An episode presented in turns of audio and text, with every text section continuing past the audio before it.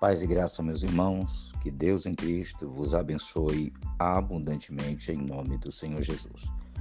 Aqui quem vos fala é o pastor Marcos Gama, trazendo mais uma palavra de Deus ao seu coração, através do nosso podcast Fé e Vida, todas as segundas, quartas e sextas-feiras, em todas as plataformas de podcast da internet. Nelas você pode tanto ver, ouvir, perdão, este áudio, como os demais áudios das demais temáticas que nós temos produzido, ok? Lembrando que nesse mês de novembro nós temos falado acerca de fé e liderança. Hoje é o último áudio do mês de novembro e nós vamos estar trabalhando, né, o restante de dezembro já com foco, preparando os nossos corações para um grande, vivenciar uma grande mudança em 2021. Então, as mensagens de dezembro vão continuar no foco de liderança mas focando já nosso, preparando nossos corações para 2021, tá bom? Então vamos hoje para o áudio desse, o último áudio do mês de novembro, tá? O texto diz assim, em Eclesiastes 7 e 2: Melhor é ir à casa onde há luto do que ir à casa onde há banquete. Porque naquela, ou seja, onde há luto, está o fim de todos os homens, e os vivos o aplicam ao seu coração. Parece ser uma palavra nostálgica, uma palavra de quem parece não estar vivendo, mas é bom lembrar que Salomão escreve Eclesiastes na, na sua melhor idade, na sua idade da maturidade, nós podemos dizer assim. E Salomão ele faz muitas reflexões acerca da vida, acerca do propósito, acerca do motivo pelo qual nós vivemos.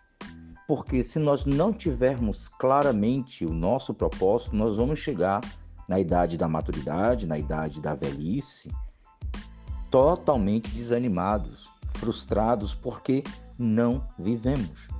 Aqueles que vivem sem um propósito vão chegar lá totalmente desestimulados. Por quê? Porque está chegando os últimos instantes da vida e ele viu que não viveu. Por isso é que Salomão diz assim: melhor é ir na casa onde há luto do que na casa onde há banquete. Por quê? Porque quando nós vamos a um velório, nós refletimos acerca da nossa vida, nós começamos a fazer o que na psicologia e em outras áreas vai chamar de uma introspecção. Nós vamos começar a avaliar o porquê nós vivemos, por que nós agimos, qual o propósito de nossa vida. Essa avaliação é importante.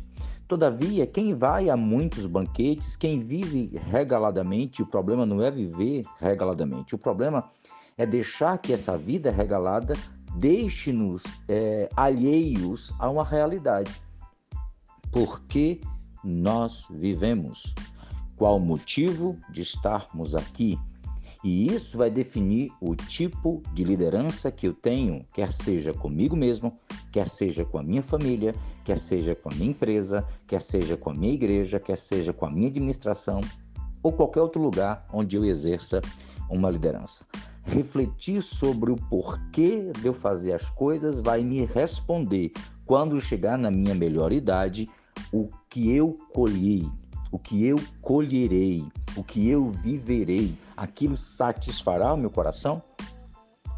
Tem um autor, um pastor que já dorme no Senhor, é, uns livros muito bons, Miles Murrow. Ele diz que a maior tragédia da vida não é a morte, mas é morrer sem ter vivido, sem ter tido um propósito, sem ter contribuído, sem ter aplicado, sem ter produzido.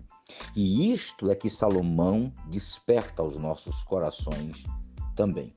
Isso é que Salomão chama-nos a atenção. Nós precisamos aplicar o nosso coração como líderes, no mínimo de nós mesmos, e aprendermos o que nós estamos fazendo nesse mundo. Qual o objetivo? Qual o porquê? Para que tudo que eu vá fazer eu faça com maestria, tudo que eu vá fazer, eu faça com ética.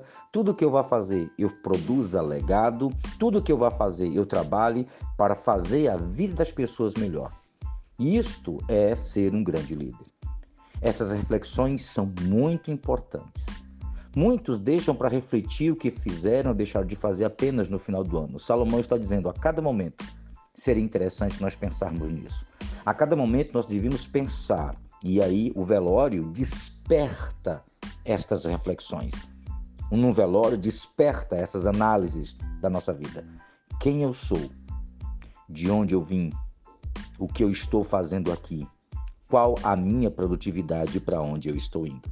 Essas informações certamente nos darão uma existência produtiva, uma existência com propósito e nos garantirão uma eternidade com Deus. Que Deus em Cristo vos abençoe abundantemente. Espero que essas mensagens possam ter sido abenço ter abençoado as vossas vidas agora no mês de novembro. Lembrando que no... dezembro vem aí com a continuidade deste tema, mas aplicando, preparando o nosso coração para grandes vitórias em 2021, ok? Compartilhe com o máximo de pessoas que você puder, compartilhe os nossos áudios, os nossos vídeos, os nossos textos, nos ajude a abençoar as pessoas através da palavra de Deus e nos abençoe também orando por nós, é, adquirindo nossos produtos, nossos e-books, nossos cursos online, assim você nos ajuda nesse ministério online, ok? Um forte abraço, Deus abençoe, vejo você no próximo áudio, em nome do Senhor Jesus.